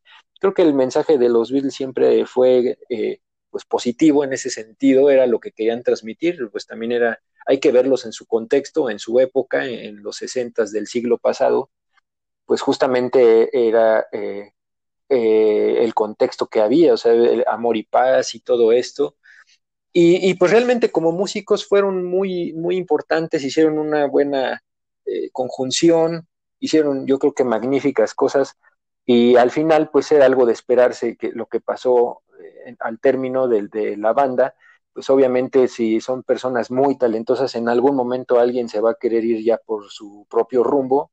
Es muy difícil que duraran muchos años más, porque cada quien era, un artista por sí solo realmente, o sea, en algún momento iban a surgir discrepancias, yo lo veo como algo totalmente natural. Y creo que hay tres cosas particularmente que influyeron mucho en, la separación de, los Beatles, que pues la primera fue la muerte de Brian Epstein, yo creo que eso fue un golpe en, los términos eh, administrativos y todo lo que manejaba, pues les dio les mandó así como que les cayeron del cielo muchos problemas por todo lo que manejaba Brian y después ya no supieron cómo hacerle y terminaron con este cuate con Alan Klein que pues también ahí tenía su colmillo como ya nos decía nuestro amigo. Luego otro tema es también ah, se le echa mucho la culpa por ejemplo a Yoko Ono de, de, la separación lo ven así como si fuera la causante o al menos es lo que yo he escuchado. Yo yo no lo veo así realmente o sea Yoko sí eh, influyó pues sin duda porque pues, de, o sea, es un factor externo que no nada más llega a la vida de John, sino que en cierta forma se les impone a los otros tres. Entonces eso es lo que yo considero que sí influyó de que eh, en, el ambiente que tenían amigable, digamos, de los años y los discos previos, pues ahí ya había un factor externo, no, no es por hablar mal de, Yoko ni mucho menos, eh, porque al final, pues, pues es libre de, de, hacer lo que quiera y John también era libre, pero eh, era como algo que desde el punto de, vista del resto de la banda, pues se entiende era como algo invasivo, un ente invasivo, digamos, o así lo percibían y causó muchos problemas también. Y el tercer factor, pues creo que también es que Paul McCartney siento que, que de pronto quizá exageró mucho en, en, lo que nos decías de que era un Contreras, creo que asumió bastante, su, bastante fuerte su papel como de, de, de, líder posteriormente en, la banda, o, al menos así lo sintieron, y empezaron a sentir que pues ya no era una banda donde todo era democracia, sino que empezaron a, a disgustarse con las decisiones de Paul, ya lo veían como muy, realmente como una persona que muy autoritaria, digamos, en, en esa última fase de los Beatles. Y, y pues Paul, eh, pues es un eh, músico pues muy prolífico. Es, es, lo que a mí me gusta de la, de la banda, que cada quien supo poner su estilo. O sea, Paul McCartney siempre ha sido una persona totalmente musical, o sea, él, él su vida ha sido la música y la ha seguido haciendo toda su vida y, y, y, pues con mucha calidad y de forma muy prolífica. Eh, John Lennon eh, pues era como un artista, yo lo veo como un artista en, en todo el sentido de, de la palabra, de las ideas como geniales, así que salían como de la chistera. Y George pues era un tipo también muy talentoso, o sea, eh, eh, eh muy tirado a la filosofía, eh, empezó a componer a diestra y siniestra y, y, temas más melancólicos. Y Ringo pues era como, como el pegamento que unía a los otros tres, porque es como un tipo muy buena onda, que siempre estaba ahí para cualquiera de los otros tres. Yo, yo creo que, que Ringo, aparte del valor musical que tuvo en, en la banda también tuvo un valor humano que, que yo creo que sin Ringo hubieran terminado, pues yo creo que casi a, golpes o no sé, o sea, y desde antes yo creo que Ringo era un pegamento entre los tres, era el, el, tipo que los unía siempre, el que sacaba como la parte más noble de cada uno del resto de la banda. Y en fin, pues mi conclusión es que son una banda que, que, que han representado, representado mucho en, en, términos de historia musical. Eh, quizá no a todos les guste, es, es respetable, pues cada quien tiene sus gustos, pero si hay algo que no se puede negar, pues es que sí tienen un peso importante en términos de, de historia musical. Y, y, pues bueno, justamente esa, esa sería mi conclusión, que, que, que, es una banda que representa mucho y a lo mejor posteriormente eh, vamos eh, ideando algún programa para hablar de la trayectoria de solistas de, de, de, de ellos, de los cuatro. Yo creo que valdría la pena quizá en un futuro en un futuro quizá regresar al tema de los Beatles. Más adelante vamos a dejarlos descansar con este tema, pero vale la, mucho la pena. Todos tienen cosas muy, muy, muy interesantes en su carrera como solistas. Y, y como decía John Lennon, eh, es como, pues no lo vean como el fin del mundo, pues solo es una banda de rock y si quieren escucharnos, pues nos van a escuchar en los discos y además, no me acuerdo si fue John o alguien ahí alguna vez escuché que dijo, pues si, si, todos especulan de que qué hubiera sido de los Beatles si hubieran seguido y pues nada más imagínense que los que están, las canciones que están en nuestros discos de solistas, pues hubieran sido como de los Beatles, o sea, piénsenlo así. Creo que fue John que siempre tenía así sus comentarios bien, bien sí. interesantes que de repente le salían de la, de la chistera.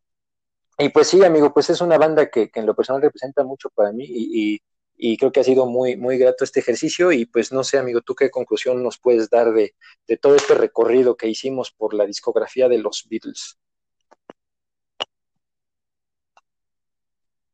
Pues también, efectivamente, eh, como conclusiones, los Beatles representan muchas, muchas cosas de mi vida, este, muchos recuerdos de mi infancia.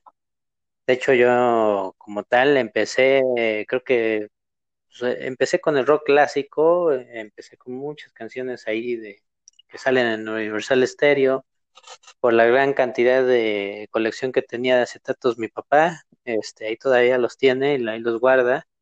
Pero sí recuerdo mucho este, la discografía de los Beatles, este, todas sus canciones, eh, recuerdo muchas, muchas cosas, este, tanto sus películas, etcétera, de cuando era niño y las veíamos. Este, y sí, es una de las bandas que yo también considero entre las más grandes, si no la más grande a mi parecer. Yo después tomé otros rumbos más oscuros como el death metal, black metal, etcétera. Pero a pesar de todos esos sonidos nuevos que, he escuchado, más fuertes o más agresivos, etcétera, considero que, los Beatles siguen siendo parte de, la importancia o la, la parte más importante que amalgama todos esos gustos musicales, ¿no? Este, al final, pues sí he conocido a gran parte de mi, de mi círculo social, etcétera, pues realmente a, la gran mayoría les, desagrada los Beatles, eso sí tengo este, seguridad, pero hay otros, a otra gran parte que, que también les gusta muchísimo, este, yo estoy de la parte en que amo a los Beatles, lo seguiré amando y cada vez que escucho sus canciones, este, pues me vienen buenos recuerdos, ¿no? De todos, de todas, como dije, de mi vida, este, pues más joven, etcétera. Y este, pero sin embargo, pues sí, sí, a veces no, no, no logro comprender el por qué este, no les gustará o les aburre en los Beatles, siendo que tienen muchas características muy, muy, muy, muy interesantes y pues sí, este, pues cada quien, ¿no? el gusto se rompe en géneros y se respetan también esos gustos. Pero sí, este, eh, para mí se me hace una banda que estaba muy adelantada a sus épocas. Este, mm, muchos experimentos que ahorita ni las mismas bandas que, que ahorita tienen más, más, más tecnología lo hacen. Entonces, este, creo que es, es por eso que, que son consideras una de las bandas más geniales y más grandes que hay en, la historia del rock. Eso sí, este, pues cada quien, como dices, tenía su personalidad. Para mí, pues, por ejemplo, John Lennon era el, tipo con, un carácter un poco más difícil, pero sin embargo te sacaba cosas geniales, ¿no? Como esa persona que a todo mundo le caía gorda, pero sin embargo es necesario que esté ahí para que aporte una genialidad que va a hacer la diferencia. Paul McCartney que sacaba, que era un ente creativo que, que sacaba canciones en masa, a lo mejor no con tanta calidad algunas que otras, este, pero también cuando te sacaba una genialidad y se juntaban esos dos talentos de John Lennon y Paul McCartney, se hacía una bomba, ¿no? Este, eh, una canción emblemática para la historia. George Harrison era el Beatle callado, para mí era mi favorito porque su personalidad era más callada, más no tanto de protagonismo. Sin embargo, cuando hacía las cosas, las hacía muy, muy, muy profundos. Las, letras que tenían en, sus canciones eran muy, muy, muy profundas. Y también la, experimentación, ¿no? Este es el Beatle para mí, considero que el que más experimentaba con la música este, el que llegó a meter instrumentos que, ninguno de los demás podía haber experimentado y les daba unos sonidos totalmente distintos, ¿no? Entre canción y canción. Y para mí es por eso mi Beatles favorito, porque no, no, no, no tenía tanto protagonismo, sin embargo, las canciones que tenía este, eran pues increíbles, ¿no? Tenían mucha, mucha maquinaria detrás de esa, de esa composición y, y al final, pues yo, este, Ringo Starr, que, que la verdad, pues mucha gente dice, ah, pues es que ese baterista está bien chafa, ¿no? Este, no hizo, pues no, eh, no, no existían otros bateristas mucho más geniales que Ringo Starr y que no se puede considerar una banda como la más genial si tenían un baterista tan básico, ¿no? Como lo decían.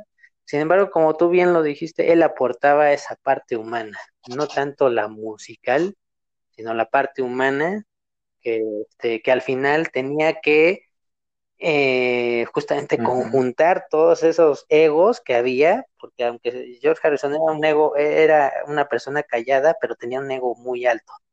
Entonces, este, al final esos tres, estos tres personajes, Ringo Starr era como el que los abrazaba y decía, ya, quiéranse, y al final todos nos queremos y ya no se enojen, ¿no? Entonces, este, ese era el que, el que hacía eso, entonces, pues esa es todo la, la, la, este, la conclusión que tengo.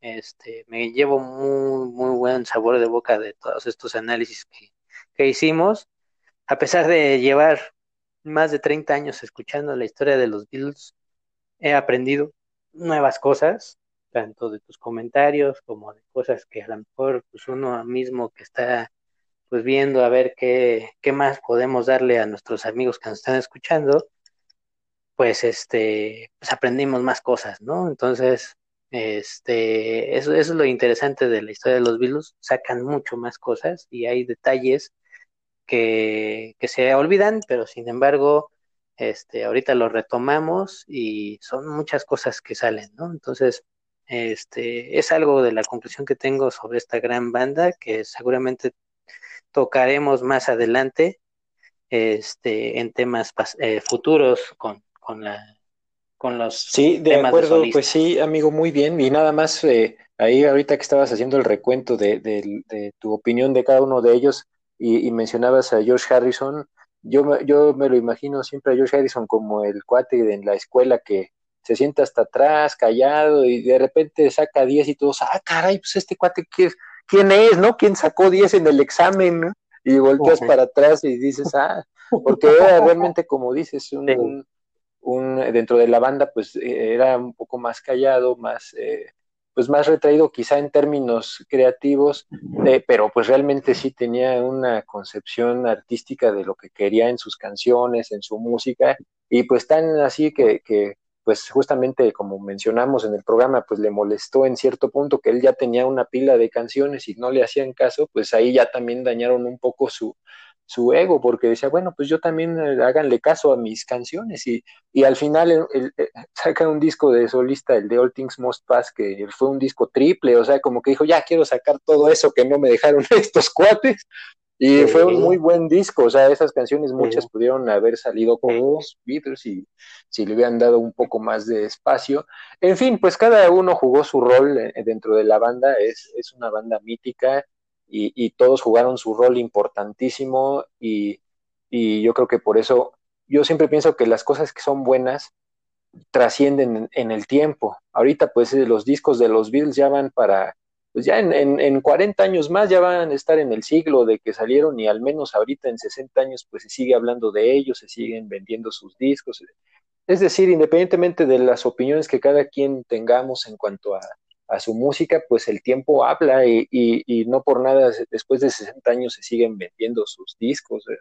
Yo creo que, que pues no, no, e, eso marca cierta, cierta importancia, al menos en términos de historia musical. Y bueno, pues amigos, pues, pues nos despedimos, esperamos realmente de corazón que haya sido de su agrado este, este pequeño o, más bien eh, esfuerzo que hicimos para contarles un poco la historia de los Beatles y, de nuestras opiniones, para llevarles a ustedes eh, pues las cosas más interesantes que, consideramos para, para que tengan esta noción general de lo que fue la banda y por si es de su interés, pues puedan adentrarse en su música. La verdad es que si no lo han hecho, vale mucho la pena. Y, pues tenemos ya nuestras playlists eh, en, nuestro podcast. Cada episodio estamos haciendo una playlist donde pues van a poder ver el enlace ahí en, Spotify de, cada en la descripción de cada episodio de, pues de, la playlist de ese episodio. Y para este pues también vamos a tener una. Entonces les recomendamos que estén ahí al tanto. Si ya siguen nuestra playlist pues se, va a actualizar en relación con este último episodio. Y pues rápidamente, nada más les recuerdo que tenemos eh, el grupo que ya mencionó nuestro amigo Israel de Facebook de Starway to Hell. Tenemos también el Instagram, Trotamundos del Rock, así nos buscan y nos encuentran fácilmente. Y tenemos también el correo trotamundosdelrock.gmail.com. Y pues bueno, amigos, pues nos despedimos. Esperamos que, que tengan una buena noche o día, dependiendo del momento en que nos estén escuchando. y nos vemos en el próximo episodio con un nuevo tema y esperamos que nos escuchen y muchas gracias, muchas gracias por, por escucharnos, por seguirnos, por estar al tanto de nuestro programa. Eh, les agradecemos mucho y pues nos despedimos, amigo, pues que tengas eh, una buena noche y gracias y nos vemos la próxima. Igualmente, amigo, muchas gracias a todos por habernos escuchado y seguiremos con más material interesante de este mundo del rock. Entonces, pues síganos escuchando y hasta luego, nos amigos. estamos viendo y descansen.